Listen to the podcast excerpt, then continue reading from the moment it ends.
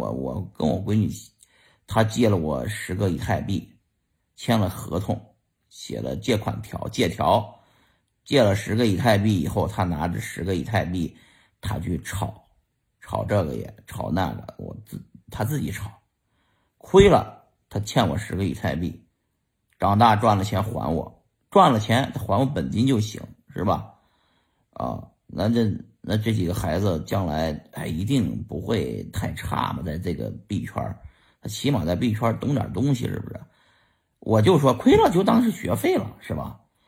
因为现在的大学教出来的人都是打工仔，啊，你教挣钱的这本事呢，社会上不会教他，你只能是你自己父母们教他。你们现在作为币圈这些老人，作为币圈这些人呢？